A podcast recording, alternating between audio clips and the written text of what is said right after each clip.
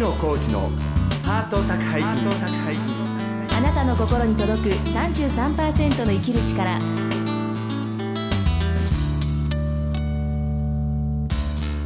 ご機嫌いかがですか？作家の月野コーチです。松井ひろえです。月野コーチのハート宅配便。今週も番組をお聞きのあなたに33%の生きる力をお届けします月野さん、はい。遅くなりましたがお誕生日おめでとうございます。あーありがとうございます。何歳になったんですか？47歳です。47歳。そんな47歳はちょっと困りますけどいつまでもバブーですね。ラブです。中年赤ちゃんですから。まあ7歳でいいです。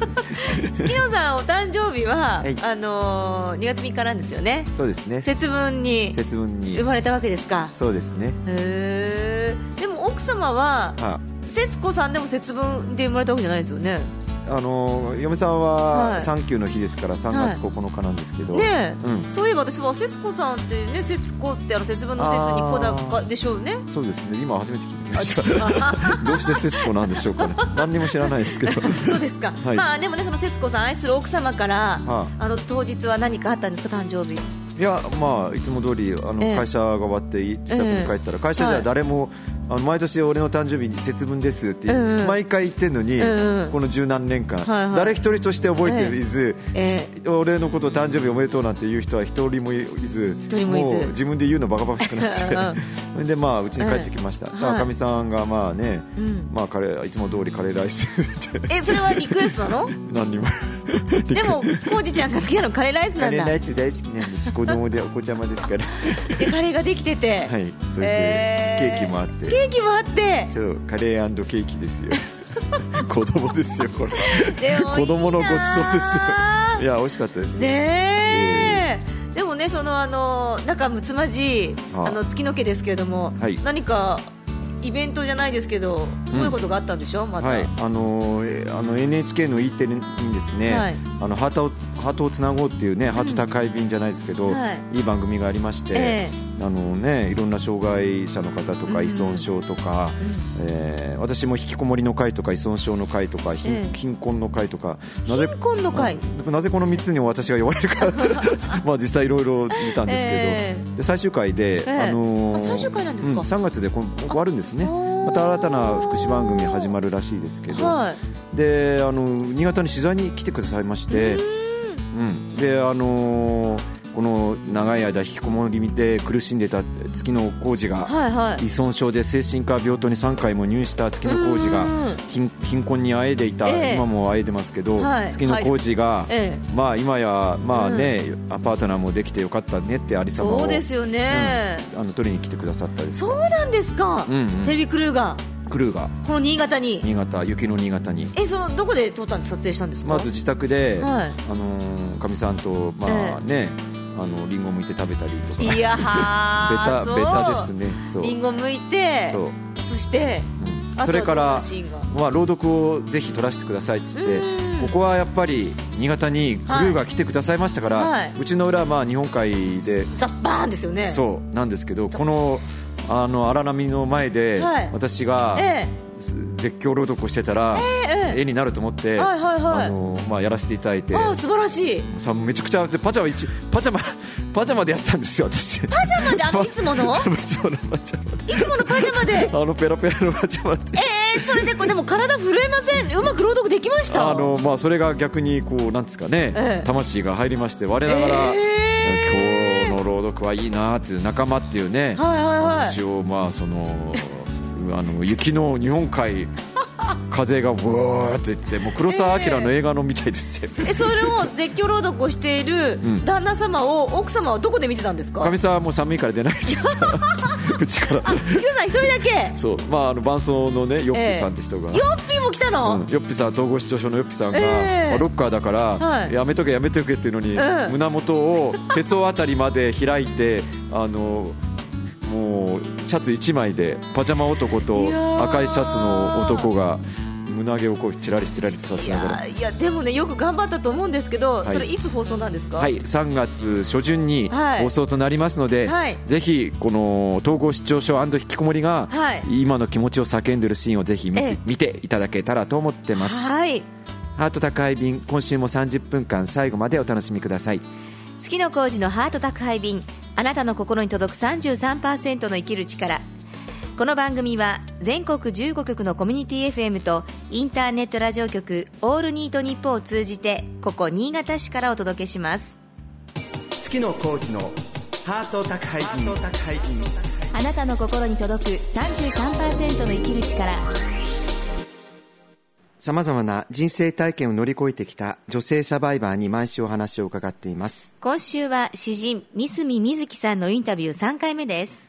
えー、三角瑞希さんですけれどもさまざまな、ね、詩の賞を取られている詩人なんですけれども、うん、えー、現代詩手帳にて第42回現代詩手帳賞その通りですねそのものズバリ、うん、そして、えー、処女詩集「オーバーアキル」で第10回中原中也賞などを受賞しています、はい、その他にですね第18回、えー、歴帝新栄賞2006年度南日本文学賞などなどいろいろなね賞を取ってる、今のもう新進気鋭の詩人の方なんですけれども、はい、またパフォーマーとしてもね歌や朗読などで、はい、えー、多方面から注目を集めています、はい、それでは三角瑞希さんへのインタビュー3回目です。どうぞお聞きくださいえー、今日は3回目のインタビューということで、はい、えー、1回目の放送ではですね膠原病っていう診断されて、えー、奄美大島で療養生活を送っていろいろね失意の日々だったんですけど詩を書くことで自己表現でそしていろいろな賞をもらって認められた話をお聞きしました。2回目は、えっと、大学卒業後に、えーまあ、パートナーシップうまくいく時もいかない時もありますけれども、まあ、離婚っていう経験を経て今はねえー、いいパートナーができてその人に真面目に、えー、自分の誠意を見せつつあるというようなお話をお聞きしたんですけれども、はい、はい、それであの、まあ、摂食障害っていう病気がありますけれども、はい、そのような体験が、えー、あったっていうことなんですけれどもそれはどんな感じだったんでしょうか？それがですねその、はい。今私が持っている膠原病という病気の治療がステロイドっていう薬を用いるんですけど、はい、それがまあ病気が分かった時が本当に死にかけだったので、はい、とても大量に投与しないといけなかったんですよ。でステロイドの副作用っていうものが顔が丸くなってしまうムーンフェイスっていうんですけどあと太るっていうのがあったんです。あそうなんですか。で初めに治療する時にお医者さんにまず痩せてても顔は必ず丸くなるから。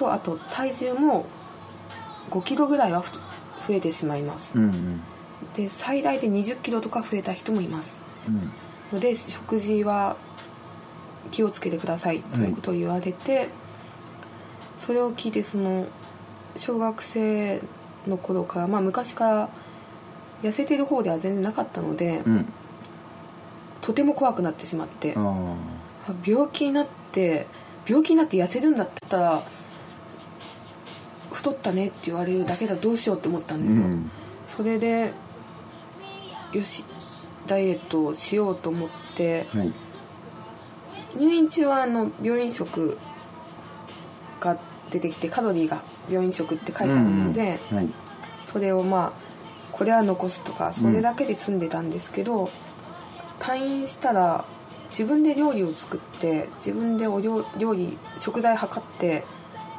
カロリー計算ができることにがすごい嬉しかったんです。あのちゃんと把握して自分で自分を管理できる、ちょっと楽しくなってしまいましてカロリー計算が、で1日1200カロリーとか決めて、ずっと自分で料理をしていたら、はい、だんだん今度はカロリーがわからないものが食べれなくなってしまってあの例えばきゅうりのお漬物とか急に出されたら、うんうん、そんなのたかが知れてるわけじゃないですか。そ、ね,、れで太るわけないじゃないですか。でねでね、でもそう分かってるんですけどカロリーが自分で計算してないっていうものは一切食べれなくなってしまってそれでどんどんどんどん痩せていきましたね35キロまで落ちました。30ですか。40キロとちょっと危険信号みたいなことありますけれども。そうですね。35まで行きましたか。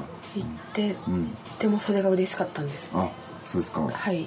あの拒食症っていう範疇なんですかね。どううんですかね。拒食症とお医者さんに言われましたね、うん、ステロイド飲んでこんなに痩せた人初めて見たって言われるぐらいで、うん、でも自分ではもう痩せてる自分が嬉しかったので、はい、大学に復帰した時が、まあ、痩せてたので、うん、その30何キロとかいう体型でミニスカート履いて大学に通ってすごい痛々しかったよって言われます。ああのー、摂食障害の痩せた人ってそういう人いますよね。そうですね。うん。細い感じをアピールっていうか。でその時はでも肉体的にはだいぶあれでしょ？きついでしょあれどうどうだったんですかね？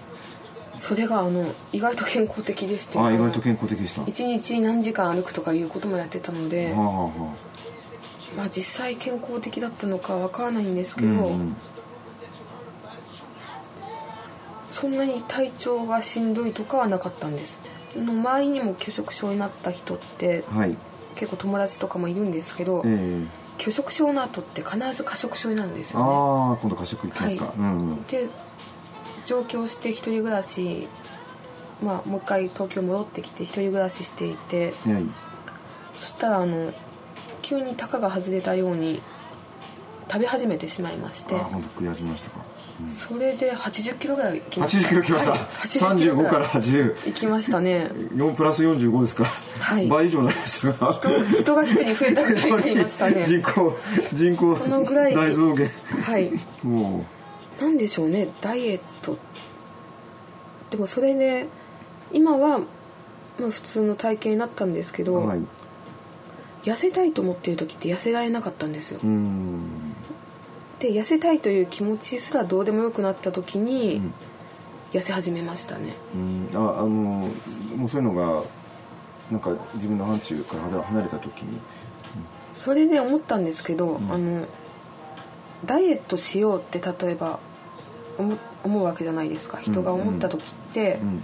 うん。もうその瞬間に食べることにとらわれてると思うんですよね。そうですね。まあそうですね、うん、でだから痩せてる人とか体型を気にしてない人っていうのは、うん、まずそういうことを考えてないですよね。もう手放してしまったそういう考え自体を。はい。じゃあカロリーなんか数えて数字計算してるうちはまだとらわれ病みたいなものにに中にいますよと。そうですね。もう、ずっと食べること食べ物についてしか考えられなかったです。痩せてる時も。あそうですか。はい。なるほどね。まあそれは大変ですよね。けど1日24時間うち結構目覚めてる時食べ物のことを考えてる時間が長いみたいな。そうですね。私にとってはあの大きいきっかけとかではなく、うん、時間でしたね。時間ですか。はい。何歳ぐらいの時にそのとらわれからこう解放されたんでしょうか？その初めがその20病気になった時なので二十歳とかから拒食症が始まって、はい、223から過食症が始まって、はい、2 5 6歳では体型は普通になったんですけど食べることに関して執着、まあ、痩せたいとかをあんま持たなくなったな。もしかしたら最近かもしれないです、うん、はい。じゃあまあその30年の人生があってその中でい。ろいろあって、はい、今あのそういう気持ちに到達したみたいな感じなんでしょうかね、はい、そうですね。まああの焦らずにゆっくり時間を待つっていうのもね大事ですよね。それとなんかまあいろんな悩みを持つ若い人からね、言われる時あるけれども、はい、焦らないことで時間が解決というのはやっぱり事実なんでしょうかね。そうですね。それとやっぱりあのそんなに周りの人は自分を見ていないっていうことで、摂食障害を克服できたきっかけかもしれないです、まあ、あの皆さんのこと見てませんから。そうなんですよ、ね、見てないですね。みんな皆さん自分でお一人お一人自分の人生に忙しいんで他人のことをじっくり観察してる暇がないですよね。ないですね。いろいろねあの仕事のことやら家庭のことやらいろんなことを考えてますから、はい、あいつの顔どうやらから体型どうやらなんかね、はい、詳しく 考えてないですよね。そうですね、うん、やっぱり、まあ、現実まあ、そういう現実で寂しいようでいて、まあ、それがねやっぱり答えのような気がしますけれども。で逆にどうなんですか、あの、はい、誰も見てないよっていうことで舞台に立つような。その時は間違いなくお客さん見てると思うんですけど、はい、その辺はあのどういうあれなんでしょうかね？その舞台が、はい、私昔あの高校生の頃に戦場カメラマンになりたかったんです、はい、それはまた極端ですね。あの どういったあれで？ロバート・キャパに憧れていたのがあるんですけどあ、はい、あの別にその義務感とか、うん、その惨劇を伝えるとか、うん、それより生き様に憧れたんですその戦場カメラマンという生き様。それが現実に二十歳の時病気になって、うんうん、そこから実際に生きるか死ぬかの日常になってしまって、ねね。うん、まあ、神様が叶えてくれたのは嬉しいのかどうなのかわからないんですが、うん、そんな形で叶えてくれてもまあ生きるか死ぬかでは間違いないですね、うん、で自分で考えていたんですけれど、はい、結局その詩を書くことも、うんうん、ステージに立つことも、うん、自分のことは誰も普段興味ないと分かっているので、うん、自分の生き様を見てほしいっていううんうん。ふつふつと中にあるわけですね、はい、うん。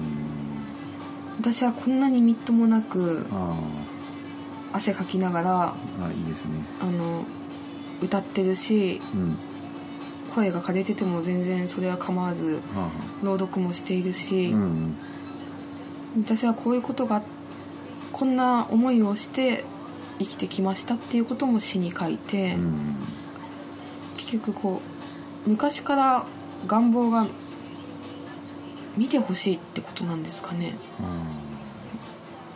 うん、欲望の裏返しって言いますから人の視線が気になるっていうのは欲望はやっぱ見てほしいっていう気持ちがあるのかもしれないですね、はい。まあ、私も容姿コンプレックスが結構強かったんだけど、はい、裏返して考えるとみんな俺をね見てくれみたいなのは、はい、でもそれはあれですね。芸術家向きっていうか まああの自意識過剰っていうまあ簡単に言えば。そうですね。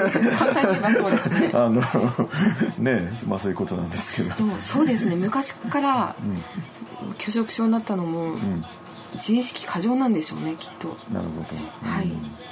そのでもあのよかったですね。自意識の視点としては。誰普段誰も見てませんよ。でもじゃあこの場でみんなを見つめさせてやれって場所があるっていうのは、はい、なんか解決方法としては。そうですね。だからステージに立つ時もあむき出しの今自分だっていう快感がありますね。なるほどそれはやっぱり今あの三角さんにとって生きるあの生きがいにすごいなってるわけですね。はい。なるほど。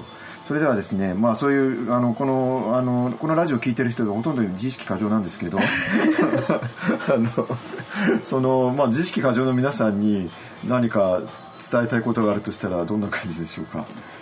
それを受け止めてどんどん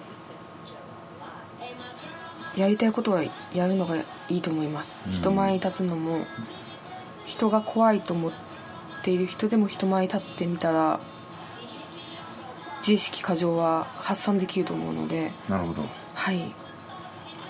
もう好き好きなことを好き勝手やっていいんじゃないかなっていうのはあります自意識過剰を発散せよと。はいそうですね。あのお前は好き勝手にやれよと。何かそれを止めるものがあったら、それはいりませんよと。はい。わかりました。それは多分伝わると思うんです。あの個人個人の自意識。なるほど。はい。はい、ということで中原中也賞受賞の あの三角さんがおっしゃりましたんで、はい、まあ皆さん勝手にやれよと。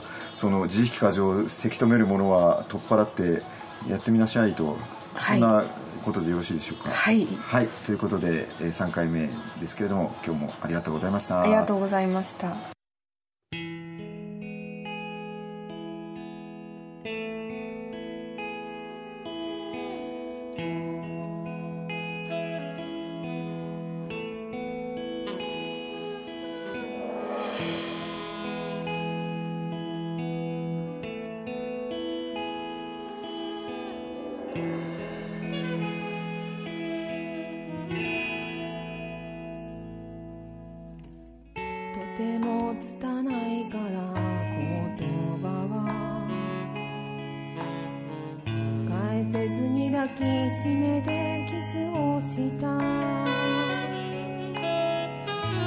約を日本海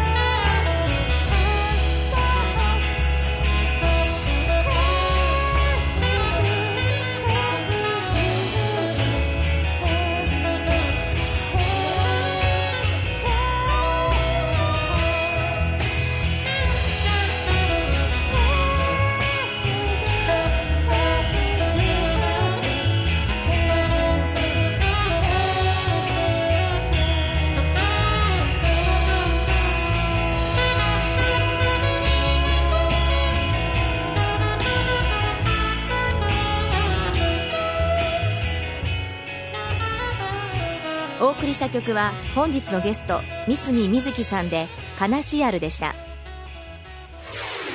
月野コーチのハート宅配便。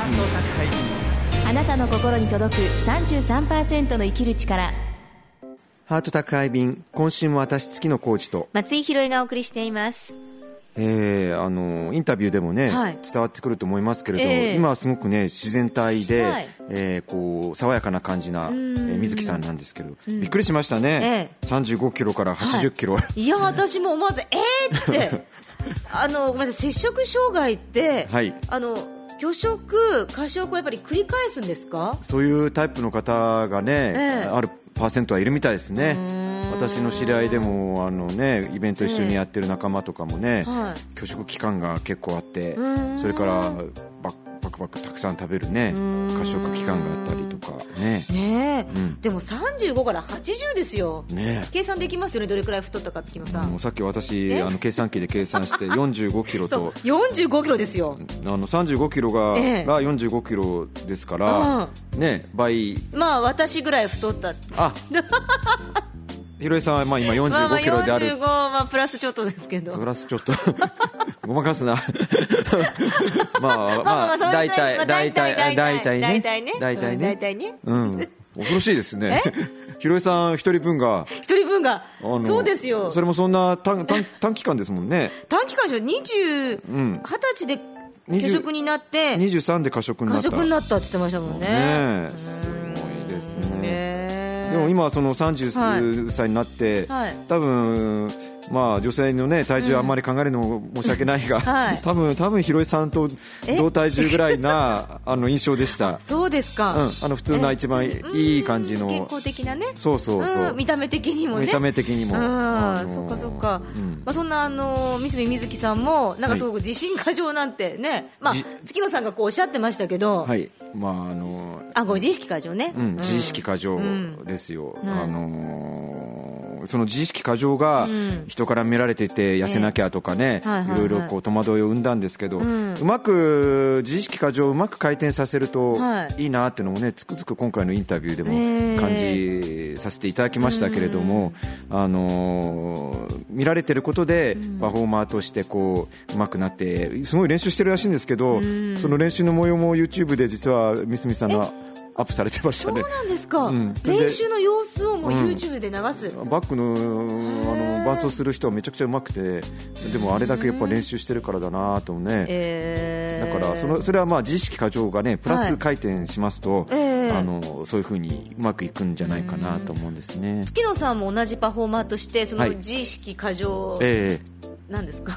私の自意識過剰は、ええ、日本海でパジャマで出て、ここでびっくりさせてやろうとか。まあそういう。まあ、プラスに働くわけですね。それがプラスかどうか、まあ、さておきとしてまあまあでもね、はいはい。うんうん、やっぱそういうのが自分の活動の原点となってますので,、はい、でまあ、自意識過剰の皆さんあの、え、先ほどインタビューで、ラジオを聴きの方々みんな自意識過剰とか失礼なこと言いましたけど、まあほどほどみんなね、自意識過剰の部分もありますから、ね、会社でちょっと頑張ってみようとかね営業成績上げてみようとか、えーね、今日はみんなに美味しいお茶飲んでもらおうとか、うん、何でもいいと思うんですよ、ね、その自意識を発揮する場所。を、まあ、そういうふうに、まあ、いい回転でいけば、あのー、いいんじゃないかなとすごく思ってますハート宅配便来週は詩人三角瑞希さんのインタビュー最終回です。どうぞお楽しみに。番組では皆さんからのお便りをお待ちしています。気軽に送ってください。メールアドレスはメールアットマークハート33ドットコム。番組のツイッターアカウントはハート33ハート33です。それではまた来週。お相手は月野浩二と。松井宏恵でした。月野浩二のハート宅配便。あなたの心に届く33%の生きる力この番組は全国15局のコミュニティ FM とインターネットラジオ局オールニートニッポンを通じてお届けしました。